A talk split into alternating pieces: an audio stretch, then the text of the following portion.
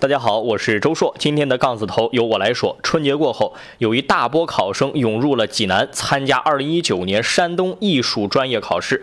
赶考时间紧，加上人生地不熟，大部分考生都会选择乘坐出租车赶赴考场。记者了解到呢，考场外考生在打车的时候，有的出租车司机嫌远，以已经在网约车平台上接单了，或者堵车为理由拒绝；还有一些考生遭遇到了出租车司机漫天要价宰客的现象。有记者进行了实地考察，从济南七中打车到全福立交桥，距离总共有五点八公里。打车软件给出的网约车价格大概是十五块钱，而出租车司机却狮子大开口，以超出网约车价格的三倍要价六十块钱。这个事情被曝光之后，济南市交通委出面了，说要加大考点驻点现场的执法监督力度等等，对违法违规行为绝不手软。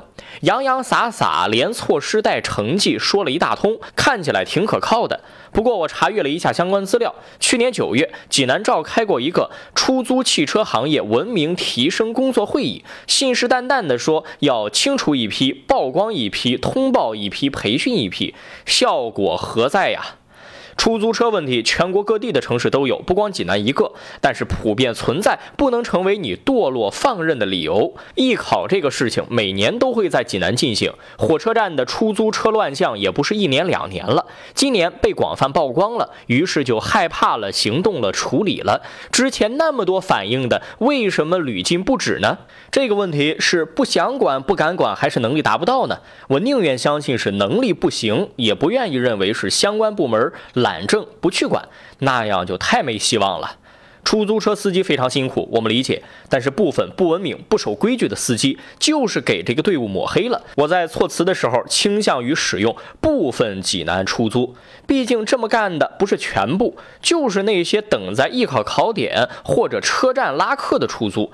但是外地旅客和媒体会管那么多吗？他们就会理所当然地认为是你济南市没有做好这方面的管理。很多人坐出租车，并不在乎省几个钱，而是在乎私人空。空间加价还得拼车，得多别扭。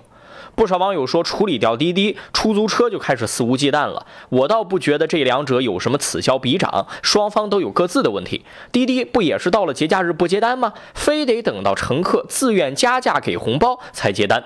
人性的贪婪是无止境的，人家想要多挣钱也无可厚非。这个时候你的监管跟不上，你就得背这个锅。人要脸，树要皮，何况一个城市的门面呢？艺考生都是年轻人，他们引导网络舆论的能力，不是老思维、老思想的城市管理者的那些宣传思路和手段能比得上的。好客山东，闻名济南，经年累月树立起的城市品牌，千万别被这些细节毁于一旦。